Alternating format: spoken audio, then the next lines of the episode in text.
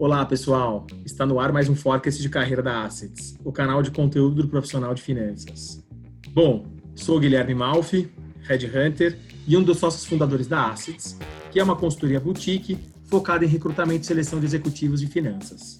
E eu sou o Felipe Brunieri, sou Headhunter também e fundador da Assets. E nesse podcast a gente vai receber alguns CFOs renomados, CFOs brasileiros, que vão comentar um pouco sobre as percepções deles de quais são os diferenciais do CFO brasileiro perante o CFO estrangeiro e quais são os principais desafios de adaptação cultural quando se trabalha em algum outro país.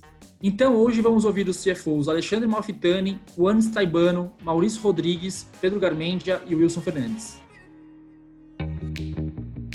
Então, vamos começar ouvindo o Wilson Fernandes. Eu, eu, tive a oportunidade de trabalhar no exterior em duas condições. A primeira, quando eu fui trabalhar na matriz na Suíça, né? eu fui como um gerente, eu fui fazer parte de uma equipe. E depois, quando eu fui, tanto na Venezuela quanto na Rússia, eu fui como líder de uma equipe. Né? A preparação, na verdade, eu acho que eu sempre, quando eu fui para algum lugar, eu sempre busquei ler sobre o lugar. Por exemplo, quando eu fui para a Rússia, eu comprei um livro da história da Rússia, dos czares, como é era a cultura, como as pessoas se comportavam. Li vários livros na época, né? apesar que eu tenho uma identificação grande com a Rússia. Mesma coisa com relação à Venezuela. Então, primeiro entender um pouco daquele país e eu sempre busquei nessas uh, mudanças fazer uma troca. A mesma troca que eu busco fazer quando eu trabalho aqui no Brasil, né? Em que eu quero uma equipe boa que me ajude a entregar os meus objetivos e que essa equipe também cresça comigo. Para mim, nesse sentido, a diferença cultural você tem que chegar lá, muito quietinho, como bom mineiro que eu sou, entender como as pessoas funcionam, entender quais são os códigos culturais. E a partir desse momento que você entende isso, você vai interagir e funciona muito a aproximação das pessoas, né? Você trabalhar com as pessoas de forma pessoal, entender como é que aquele cara é, que aquela, que aquela pessoa ela pensa, onde ela mora, com que ela vive, qual é a formação que ela teve. Então eu trabalho muito esse aspecto humano das pessoas e isso funciona em tudo quanto é lugar do mesmo jeito, né? Significa que as pessoas elas gostam mesmo é, é de carinho. A Rússia, bem assim especial mesmo, que é um país muito diferente. Interessante que a Rússia era uma sociedade que ela passou de feudal diretamente para o comunismo. Então é uma sociedade que ela pensa muito feudal ainda. Então ela tem a questão do líder, né? O líder que diz para as pessoas o que elas têm que fazer. Então você chega lá, vamos fazer um negócio. Aí o pessoal fica esperando você ver o que você vai fazer para saberem o que elas têm que fazer. Então por conta disso, eu logo percebi e a minha preocupação, eu não gosto de gente assim. Eu falei, não, não, não, eu quero que você me diga, você me dê a proposta. Não, você que vai me dizer. Então ficava aquele empurra, empurra, né? E essa diferença cultural depois você aprende a apreciar, aprende a entender. E no final das contas você eu conseguia com muitas pessoas que elas pegassem um pouco né, desse lado de tomar decisão, de assumir riscos. E eu também, obviamente, peguei muito do, do, do jeito deles de fazer as coisas. Eu não diria que existe uma, uma, uma, preparação, acho que é mais esse lado mesmo de, de entender as pessoas, porque, outra vez, o CFO vai chegar lá, vai ter um balanço, vai ter um PNL, e aí fica tudo mais fácil também. É, o comentário do Wilson é muito pertinente, porque ele utiliza aquilo que o brasileiro tem de diferencial que é a diversidade que a gente encontra no Brasil e nas áreas de finanças não diferente, para conseguir se adaptar ao ambiente externo. Então, ele, ele entende, ele utiliza isso para entender o que, que cada liderado seu, independente da, da, da, formação e da nacionalidade, quer e busca e se motiva para conseguir dar aquilo e extrair o máximo do, do, liderado. E também a mesma coisa em relação ao líder. O que, que o líder espera, independente da formação dele e do país que ele nasceu e viveu. Então, ele consegue utilizar isso que o brasileiro tem de diferencial, que é a diversidade cultural é, aqui no país, para se adaptar a cada um dos interlocutores para cima e para baixo. E um outro ponto interessante que ele falou também em relação à parte técnica, né, que o Brasil tem uma complexidade muito grande, a gente vai, todos os CFOs comentam sobre isso, mas no fundo, no fundo, um PNL é um PNL, um balanço, um balanço, um fluxo de caixa, um fluxo de caixa em todos os lugares do mundo. Então, isso facilita bastante uma linguagem universal. Exatamente, Felipe. Claro que a parte técnica, ele fez a lição de casa dele, ele foi estudar, ele foi entender, mas o mais importante de tudo é que ele fez uma análise macro, ele fez uma análise humana e essa sensibilidade que ele tem de lidar com pessoas, de lidar com a própria cultura da, daquele país que ele vai, talvez seja mais importante do que qualquer conhecimento técnico. Porque se ele ganha o time, se ele entende a cultura e as pessoas entendem que ele está se esforçando para entender aquela cultura e aquelas pessoas e, e como elas vivem, é, a, a, o próprio time dele vai ajudar a fazer com que ele progrida na parte técnica e entenda questões que talvez ele não tenha vivenciado no Brasil. Vamos ver o que o Juan Staibano fala sobre isso. Primeiro de tudo, se integrar à cultura. É primordial você entender a cultura de comportamento dentro de um país. Você não vai conseguir mudar uma organização, você tem que se inserir dentro dela. A segunda dica que eu dou é aprenda o idioma. Isso ajuda muito e que também está muito conectado com entender a cultura. É muito importante aprender o idioma, tá? Principalmente porque a gente tem uma similaridade bem grande entre o português e o espanhol, então é bem importante ter esse tipo de integração, porque você vai ser mais acolhido. A terceira dica é escute sempre. Chegue escutando, não chegue tirando conclusões, tá? Você é o cara de fora. Né? Então você tem que ouvir, você tem que ter de novo ter uma resiliência boa, absorver, fazer seus checks e tem uma hora que você vai tirar uma conclusão. E dentro da tua conclusão, você vai tirar aquelas três coisas que você gostaria de mudar. Saiba como posicionar, posicione positivo. Deixe o outro lado também absorver. Eu acho que também, falando um pouco mais da parte técnica de finanças, primordial você ter, ter um conhecimento de local gap. Eu acho que assim, você tem que estar tá apoiado, você tem que ter certeza que os profissionais do teu time têm um conhecimento técnico muito bom. É exatamente a zona que você não conhece. Obviamente, alguns princípios de gap vão ser sempre iguais em todos os países, mas é sempre importante você ter a tecnicidade dentro do teu time para não entrar em nenhum tipo de roubada ou qualquer tipo de entendimento, que é exatamente o que a gente quer fugir. É muito interessante ouvir o Rua também comentar que a primeira frase que ele utiliza é o entendimento da cultura daquele local em que você vai trabalhar. É, não foi a prioridade técnica, foi sim realmente entender aquele país. E acho que um ponto que você comentou muito bom, Felipe, na conversa até na, na fala do Wilson Fernandes, sobre o como o brasileiro se adapta à cultura, como o brasileiro tenta entender, como ele chega primeiro para ouvir, depois para falar. Coisas que a gente vê que, às vezes, ao contrário, quando nós recebemos pessoas de outros países para o Brasil, que nós brasileiros acabamos tentando nós nos adaptar àquela pessoa que veio de fora do que ao contrário. E aí é muito importante a gente ver que é o segundo CFO que trabalhou fora do Brasil e que deixa muito claro que ele tentou se inserir e entender a cultura daquele país, né, Felipe? Exatamente. Outra coisa interessante que ele falou foi utilizar o espanhol é, para se aproximar das pessoas do país, né? A experiência dele é na América Latina, ele é argentino, mas cresceu no Brasil, então ele conhece bastante das diferenças culturais. É, e ele sabe a importância do brasileiro se comunicar, em, se comunicar em espanhol. O inglês, infelizmente, não é uma língua proficiente na maioria dos países da América Latina, Equador, Bolívia, Peru. É, então, a comunicação tem que ser em espanhol para conseguir o máximo de informações possível e o máximo de eficiência possível nos processos em finanças. E, além disso, também, o profissional ele precisa aprender os gaps dos países. Né? Ele não precisa ser especializado em contabilidade para entender os gaps, mas ele precisa ter time bons abaixo para que ele possa se, segurar, se certificar de que o trabalho está sendo bem, bem, feito, já que ele, obviamente, não vai conhecer todas as nuances daquele gap. Então, um outro desafio também é contratar gente boa. Então, o, o CFO que é brasileiro e é expatriado, ele precisa ter a capacidade de adaptação e entendimento rápido de como funciona o mercado de trabalho desse outro país, né? Quais são os desafios, quais são as necessidades, como que, o que, que atrai cada um dos profissionais em finanças né, para trabalhar naquela empresa, e aí conseguir fazer um recrutamento bom para poder montar um time forte e entregar um trabalho muito bom também, qualitativo. E vamos ouvir um pouco agora do Alexandre Malfitani, traz alguns comentários interessantes também sobre esse tema.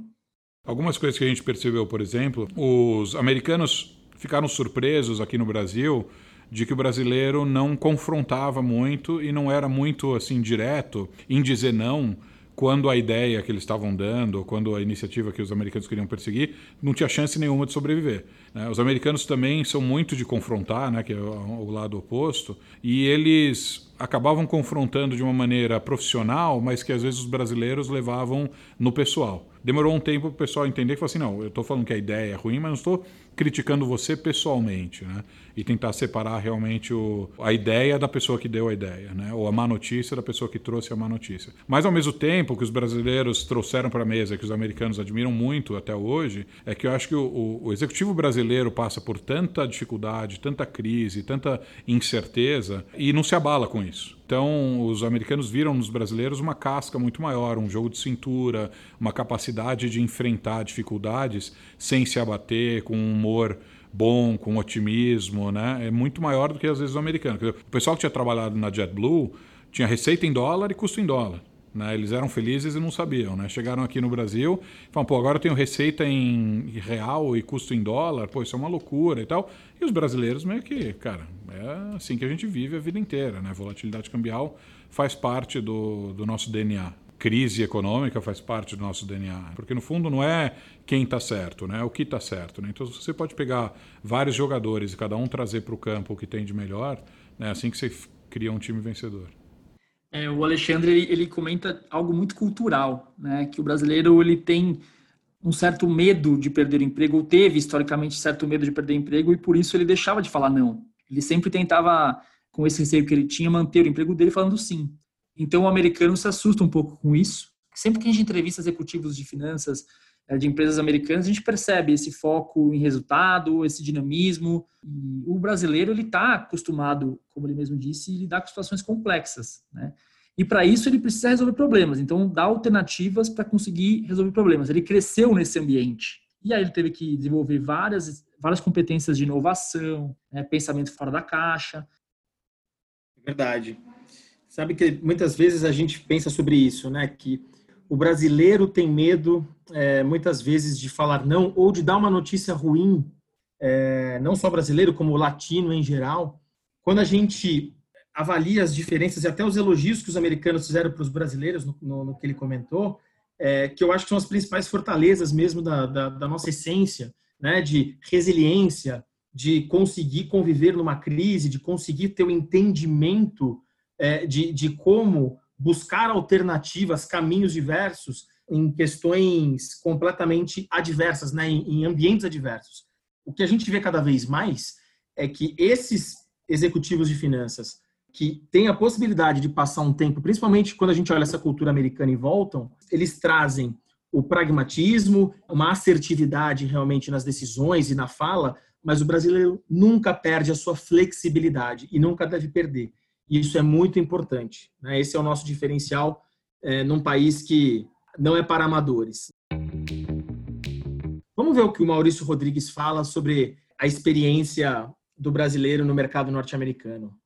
Eu diria que de uma forma geral, o profissional brasileiro ele traz um aspecto sempre e é sempre muito valorizado, que é a questão da adaptabilidade. O que a gente fala muito de ambiente VUCA globalmente, que se tornou algo muito mais forte hoje de uma maneira geral, para nós é dia a dia. Então, qualquer pessoa que viveu no Brasil, tal como eu, tenho 44 anos, então eu nasci num país onde o país estava em ditadura, a inflação era sei lá quantos mil por cento por ano, de uma hora para outra muda o nome de moeda 500 vezes, então o meu chip ele já é treinado para volatilidade. Uma pessoa que nasceu nos Estados Unidos, eu tinha exemplos de pessoas que eu trabalhei junto em que o fato da previsão do tempo para depois de amanhã ela errar em meia hora a previsão de quando vai nevar ou não, aquilo gerava uma incerteza e uma insegurança muito grande. É um ambiente em que nós estamos, eu diria que nós temos um chip muito propício para lidar com o ambiente de incerteza.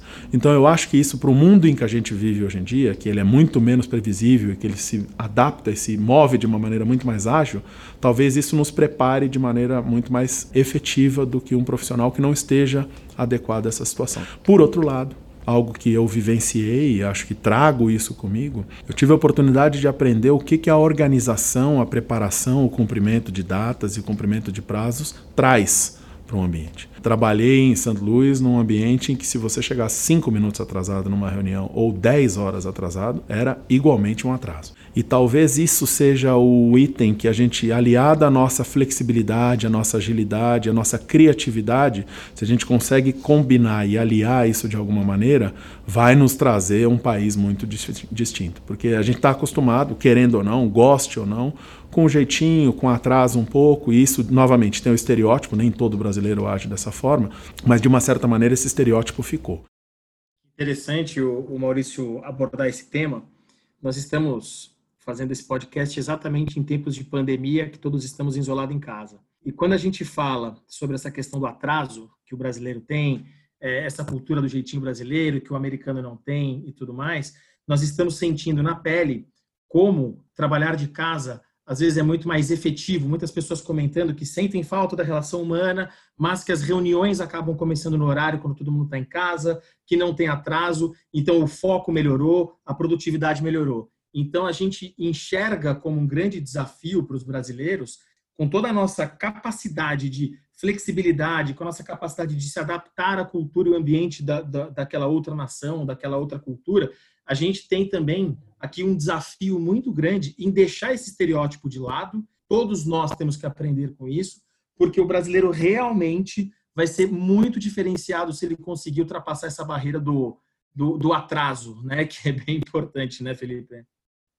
É, exatamente, Guilherme. E é muito interessante porque o que talvez nos prejudique como país internamente, né, que é esse jeitinho brasileiro, querer ganhar vantagem em tudo, talvez seja nosso diferencial lá fora. Né? Então, essa, é, é, essa criação, inovação, esse jogo de cintura que a gente desenvolve aqui, o executivo brasileiro, quando vai para fora, acaba se sobressaindo, né? porque ele, o, o profissional de lá de fora não, dificilmente tem isso. Então, é o que você disse e o que o Maurício falou. Se a gente conseguir ser um, um, executivo, né? Se o executivo brasileiro conseguir ser um pouco mais organizado, pontual, ele vai se destacar cada vez mais, porque a parte técnica ele já tem muito desenvolvida, toda a inflação que a gente passou aqui, a instabilidade econômica, então é, a gente já desenvolveu a parte técnica muito bem, e também temos desenvolvido muito bem essa parte também de jogo de cintura. Né? Então, se a gente agregar isso também, a organização e a, e a pontualidade, certamente a gente vai se destacar lá fora como você falou, a gente está passando por uma crise e eu acho que o brasileiro, queira ou não, ele sabe lidar melhor com a crise. Né? O executivo brasileiro ele se assusta menos com crises ou com é, cenários de instabilidade, porque ele está mais acostumado a isso. E agora a gente queria ouvir também o Pedro Garmendia, né, sobre quais são as particularidades da, de liderar uma operação no Brasil e algum outro país da América Latina. O Brasil é uma grande escola para executivos de finanças. Por eso Brasil sido un gran exportador de profesionales de finanzas para la región y para el mundo hoy en día. Que yo acho grandes diferencias, complexidad, desde el punto de vista fiscal, contável. Você precisa chegar e aprender o que é o local gap no Brasil. O executivo de finanças que vem de fora trabalhar no Brasil tem que parar e escutar muito, aprender muito nos primeiros meses, tentar aprender essa complexidade fiscal que existe no país. E pensando um pouco no meu segmento, a dinâmica do trade é completamente diferente ao que você vê em outras geografias da região. Então você também precisa ter aquele olhar externo para conectar com os clientes, entender que é importante para cada um desses clientes, para como financeiro também conseguir influenciar muito melhor essa agenda de criação de valor dentro da empresa. Sim, o, o, grande desafio do CFO que vem de fora para trabalhar aqui, ou do brasileiro que vai trabalhar fora, é justamente esse, né? Entender qual é o comportamento do consumidor, especialmente em empresas B2C, né? E o que, que faz o consumidor deixar de comprar ou comprar o seu produto. Então, ele vai poder entender isso junto às áreas de vendas e marketing para fazer um, uma, um suporte financeiro a essas áreas de maneira bem mais específica e assertiva, né? um ponto interessante que ele falou também é a parte de, de ser um grande exportador. É, o Brasil ele é reconhecidamente é, uma escola o profissional de finanças né, perante o mundo. Não é por acaso que diversos CFOs estrangeiros, antes de se tornarem CFOs nas matrizes, passam pelo Brasil para se desenvolverem, tanto tecnicamente quanto comportamentalmente. Então, eles vêm para cá, se desenvolvem e voltam para os países de origem dele como CFO da matriz. Então, isso é bem comum de acontecer e prova que o Brasil realmente, de fato, é uma, é uma escola interessante para o executivo financeiro global. Eu fico imaginando, Felipe, um, um executivo como Pedro, que é extremamente sênior, respeitado, comprometido, chegar num país como o Brasil, com complexidades fiscais que ele comentou, um país continente, onde a cultura em São Paulo é, é de um jeito, a cultura é, no interior de São Paulo é de outro jeito, a cultura no Rio de Janeiro é de outro jeito. Então, é, eu também dou muito valor a profissionais executivos é, como Pedro, que conseguem se adaptar à nossa cultura e conseguem ganhar também esses skills que os brasileiros têm, né? De flexibilidade, de conseguir entender o todo, de conseguir entender aonde estão, como vão fazer. Então é muito interessante, porque, de novo, né? O Brasil não é para amadores. Porque se os brasileiros muitas vezes já por mais que tenha resiliência, por mais que tenha passado por crises, muitas, muitas das que inclusive o Maurício trouxe aqui, você imagina para quem vem de fora. Então, realmente, o Pedro é um dos vencedores aqui desse país. É um, é um, é um além de um grande amigo, é um vencedor. Bom, pessoal, esta edição vai ficando por aqui. Em nome de toda a equipe da Assets, gostaria de agradecer quem nos acompanhou até aqui. É, estamos à disposição no LinkedIn ou pelo site da Assets para possíveis dúvidas, trocas de experiências. Estamos acessíveis. Será um prazer sempre atender. E vale lembrar também que os novos episódios do Forecast de Carreira da Assets no podcast estão disponíveis quinzenalmente. Então a gente está sempre publicando coisa interessante. A gente quer realmente que o Forecast de Carreira da Assets seja o canal de conteúdo do profissional de finanças. É isso, pessoal. Muito obrigado e a gente se vê em breve.